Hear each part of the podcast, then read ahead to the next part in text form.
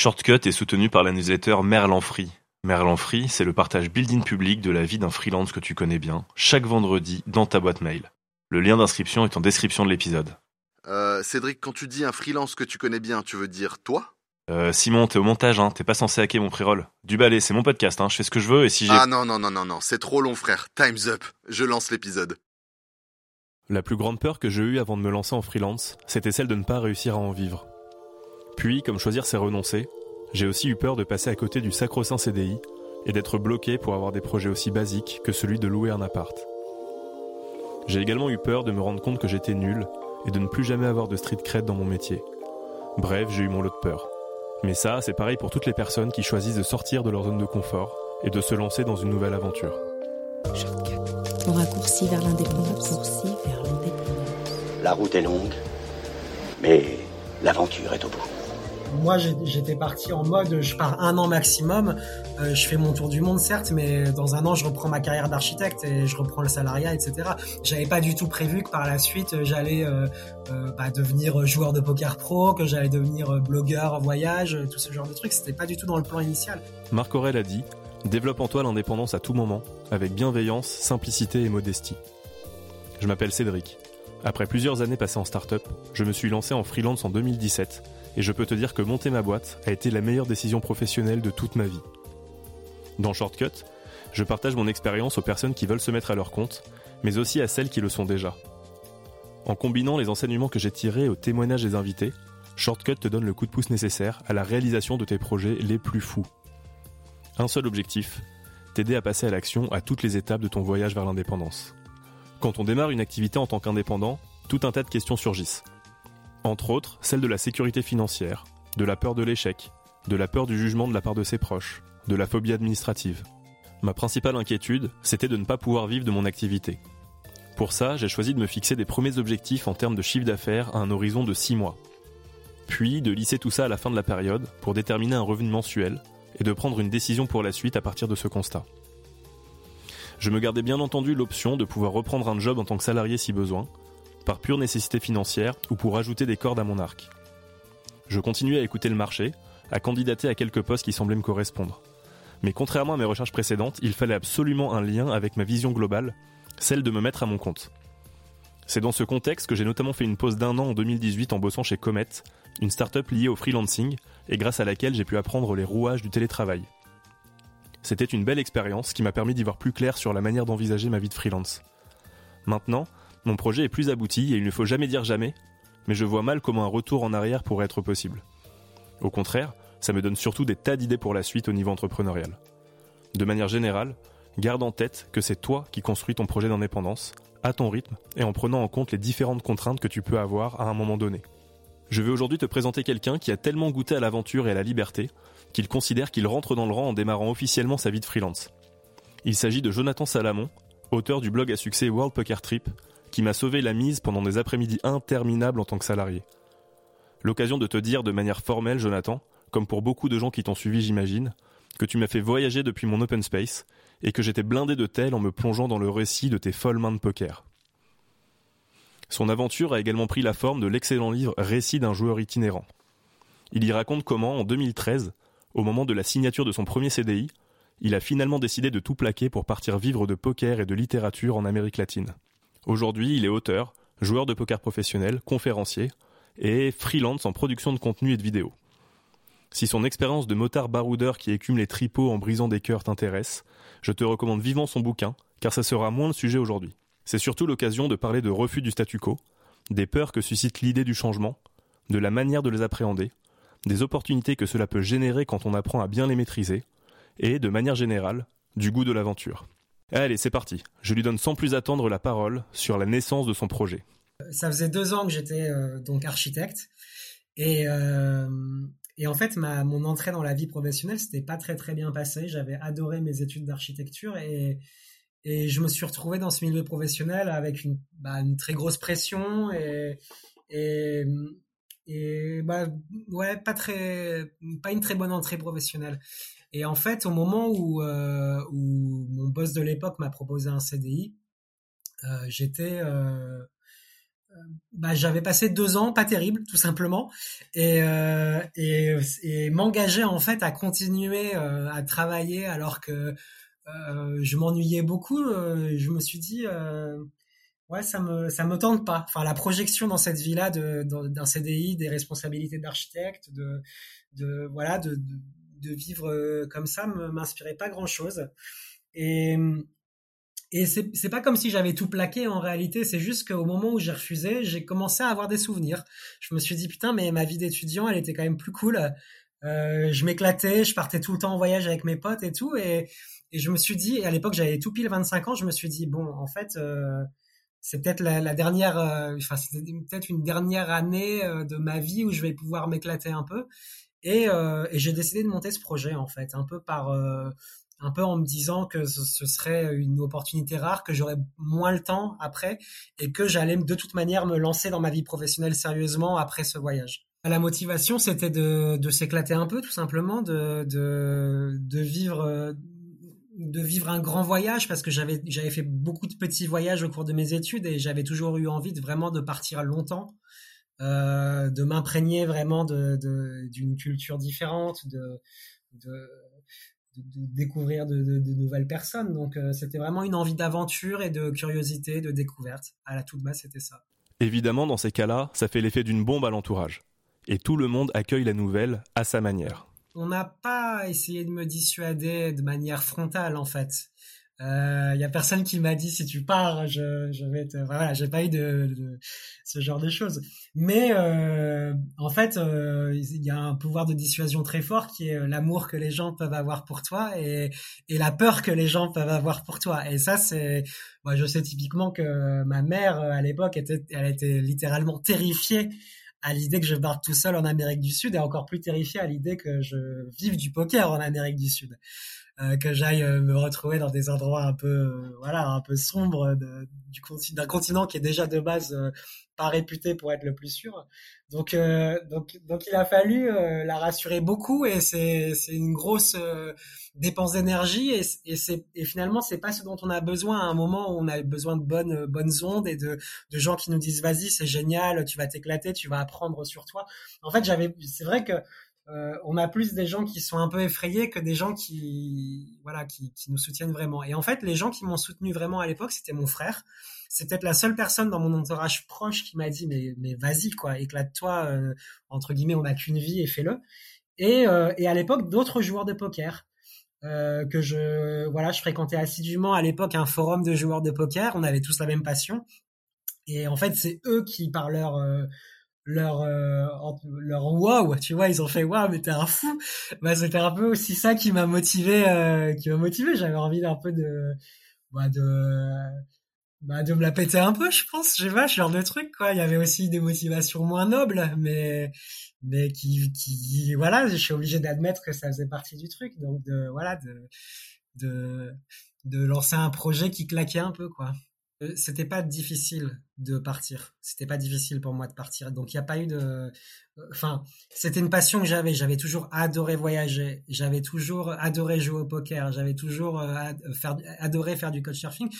Donc il n'y a pas eu de, même s'il y avait des dissuasions, effectivement, euh, j'ai jamais ressenti ça comme difficile, quoi. Tu vois, c'était, c'était naturel pour moi de faire ça donc voilà, donc euh, non, je je l'ai pas, enfin j'ai pas eu, j'ai pas l'impression d'avoir eu des qualités de courage en fait pour partir. J'étais juste en train de de de de lancer un projet hyper excitant en fait, et et c'est la seule passion du truc qui m'a qui m'a qui m'a donné le coup de pouce.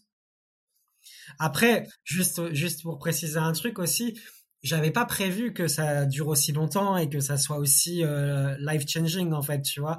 Euh, moi j'étais parti en mode je pars un an maximum euh, je fais mon tour du monde certes mais dans un an je reprends ma carrière d'architecte et je reprends le salariat etc j'avais pas du tout prévu que par la suite j'allais bah, devenir joueur de poker pro que j'allais devenir blogueur voyage tout ce genre de trucs. C'était pas du tout dans le plan initial.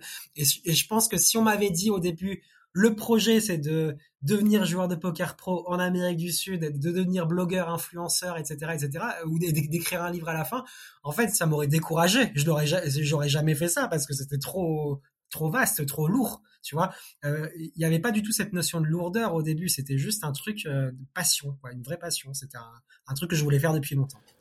Au cours de son périple, il a vécu des émotions fortes, subi des mésaventures, il a douté aussi, et on en apprend plus sur les raisons de son retour en France. J'ai eu des moments où j'ai envie d'arrêter, mais pas pour les raisons qu'on croit en fait. Euh, c'est jamais. J'ai été braqué quatre fois pour le coup. J'ai eu enfin quatre agressions. Une fois au flingue, une fois au couteau, une fois au tournevis, et, une fois c'était des enfants, mais ils étaient beaucoup. et euh, donc, mais mais c'est jamais ça qui m'a qui m'a euh donné envie de rentrer. Euh, en fait, ce qui m'a donné envie de rentrer, tout simplement, c'est la lassitude. Et c'est fou de, c'est fou de dire ça euh, comme ça, mais même d'un voyage aussi intense et, exceptionnel, on finit par se lasser. Et il y a un truc assez, euh, assez dingue qui arrivé à partir de la deuxième année, c'est que finalement, quand l'aventure, la découverte, les nouvelles personnes deviennent ton quotidien, en fait, ça devient une sorte de routine. Alors c'est un peu paradoxal, mais euh, ce qui devient la nouveauté finalement, c'est la stabilité, c'est se poser, c'est ce genre de choses. Et, à partir de la deuxième année, en fait, je pense que j'avais euh, vraiment assouvi ma mon envie de découverte et de curiosité mais j'étais j'étais presque euh, enfermé dans ce dans ce blog et dans ce projet. Et et, euh, et c'est plus ce, cette tension euh, cette tension par rapport à mon projet de voilà j'avais envie de je me sentais moins libre en fait au début parce que en plus le blog prenait de l'ampleur et, et, etc etc et, et j'avais perdu un peu cette légèreté dont je te parlais au tout début. Et c'est plus ça qui m'a donné envie d'arrêter au bout d'un moment. C'était voilà la perte de liberté du début et c'était pas tant euh, le danger que j'ai pu recevoir sur la route, quoi, tu vois. Du coup, retour au bercail. Et c'est là qu'il décide, attention suspense, de passer freelance. L'occasion de s'interroger sur la notion d'indépendance. Parce que clairement, on ne peut pas dire que Jonathan est un parcours des plus classiques qui soit. Certes, c'est la première fois que je me lance vraiment en tant que freelance, euh, euh, tel qu'on peut le, décrire de manière habituelle. Après, j'ai été euh, j'ai été auteur euh, à mon retour j'ai été joueur de poker professionnel donc euh, malgré tout j'étais j'étais pas enfin même même si j'ai essayé de redevenir architecte pendant un temps etc j'étais quand même resté en dehors du, système traditionnel on va dire.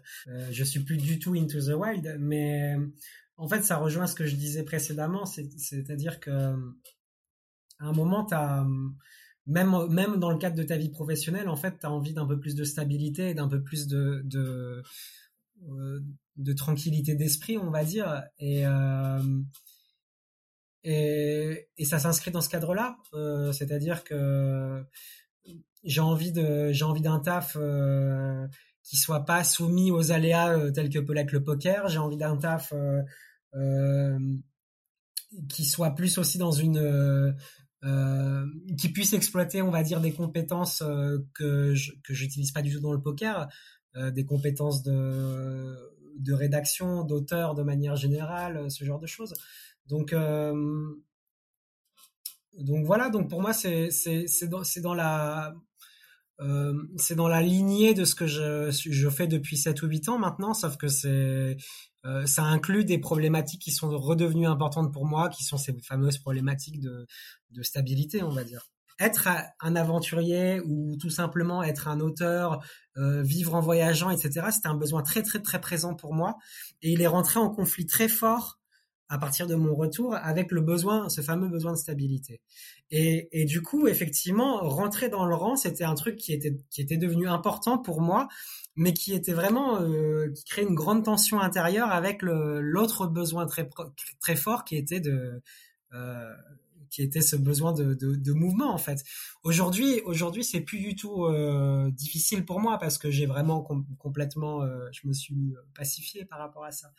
Mais euh, je sais qu'à mon retour, en fait, euh, c'était presque une honte, en fait, pour moi de, de, rester en France, euh, de de pas repartir à l'aventure. Et c'était assez, psychologiquement, c'était assez étrange parce que je désirais ardemment repartir à l'aventure, mais j'en avais pas du tout envie en même temps.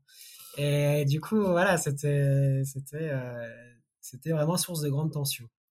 Et aujourd'hui, Il se lance dans une nouvelle aventure un peu en solo, mais aussi avec son frère. Bah, on fait pas mal de, on fait pas mal de choses. On fait effectivement euh, des podcasts euh, vidéo euh, bimensuels. je donne des cours de, de, communication dans une école de com en fait sur la communication dans le monde du poker. J'ai réussi à trouver un pont qui me permet un peu de parler de mon expérience dans d'autres contextes. Euh, j'ai donné pas mal de conférences. Euh, je peux pas dire que j'ai juste une activité de freelance. Hein. J'essaye de multiplier au maximum les, les, différentes activités. Euh, pour moi, c'est juste euh, les différentes briques qui constituent mon indépendance. Donc, je fais pas la différence. Pour moi, écrire une conf, c'est c'est aussi c'est aussi intéressant. Enfin, c'est un des projets en fait. Pour moi, c'est un de mes projets de freelance. Écrire une conf, pour moi, c'est un des projets de freelance. Euh, le, tome 2 que je suis en train d'écrire en ce moment, c'est un des projets de freelance. Euh, C'est-à-dire qu'aujourd'hui, avec mon frère, je fais effectivement de la com, du marketing, ce genre de choses, de, l'écriture de podcasts. Mais euh, au final, c'est comme je te dis, c'est les différentes briques qui constituent ma vie de patron, entre guillemets, ou d'indépendant, ou de, de mec qui a son propre compte. S'il avait quelques mots à dire pour motiver les porteurs d'un nouveau projet, ça serait ceux qui suivent je leur dirais de, se donner du temps, tout simplement. Je leur dirais que euh, tout vient à point qui sait attendre. je leur dirais que parfois la vie, en fait, elle se charge de, euh, elle se charge de nous emmener dans, ces nouvelles directions parce que comme je te disais tout à l'heure en fait moi j'ai pas euh, si j'avais su au tout début de mon voyage que ça m'amènerait à cette vie-là j'aurais jamais eu le courage de partir en fait euh, je pense qu'à certains moments dans, dans une vie, tu as des, des opportunités qui se présentent et puis on se sent prêt à les prendre. Euh, je vais te dire un truc, typiquement, ce que je fais aujourd'hui avec mon frère, c'était pas anticipé non plus. C'est-à-dire qu'aujourd'hui, c'est une activité qui est en train de, de, prendre de la place à l'intérieur de, de, de, mes diverses activités. Euh, mais ça s'est pas fait du jour au lendemain. C'est-à-dire qu'au début, mon frère m'a demandé un petit coup de main sur un projet et on s'est rendu compte que cette activité, euh, enfin qu'on bossait bien ensemble et, euh, du coup je, l'ai aidé sur un deuxième projet et puis aujourd'hui c'est devenu 75% euh, de, mon activité. Mais à quelqu'un par exemple qui se sent très fort en dessin et qui voudrait en vivre, bah, je lui dirais tout simplement de de commencer à faire des missions en fait, mais sans sans tout lâcher en fait. Euh, en fait, il faut peut-être dédramatiser un peu le, passage en freelance, c'est-à-dire que D'ailleurs, aujourd'hui en France, c'est plutôt intéressant parce qu'on peut très bien être salarié et faire des missions à côté. C'est devenu relativement facile. Donc, euh, il suffit d'avoir ce statut d'auto-entrepreneur. On peut cumuler, on peut cumuler euh, le salariat et l'auto-entrepreneuriat en même temps. Donc, je lui dirais bah trouve-toi des missions qui t'intéressent, fais ça euh, quand tu rentres du taf le soir, euh, et puis un jour tu vas te rendre compte que en fait euh, euh tu t'es créé un portefeuille, euh, tu t'es créé, euh, tu as des clients qui sont réguliers, le, tu commences à gagner suffisamment d'argent pour que ce soit réaliste en fait. mais ne te lance pas parce que tu en as juste envie du jour au lendemain, fais-le fais-le petit à petit. Donc je lui dirais ça et je pense que c'est vraiment la manière douce de se lancer là-dedans. Ça te donne des idées? Si tu as écouté jusqu'au bout, tu peux partager cet épisode à tes potes susceptibles d'être intéressés et laisser une petite note et un commentaire pour me soutenir. N'oublie pas de t'abonner pour être notifié à la sortie des nouveaux épisodes. Tes réactions sont les bienvenues. Tu peux nous en faire part sur le compte Instagram de Shortcut, at shortcut underscore podcast. À très bientôt.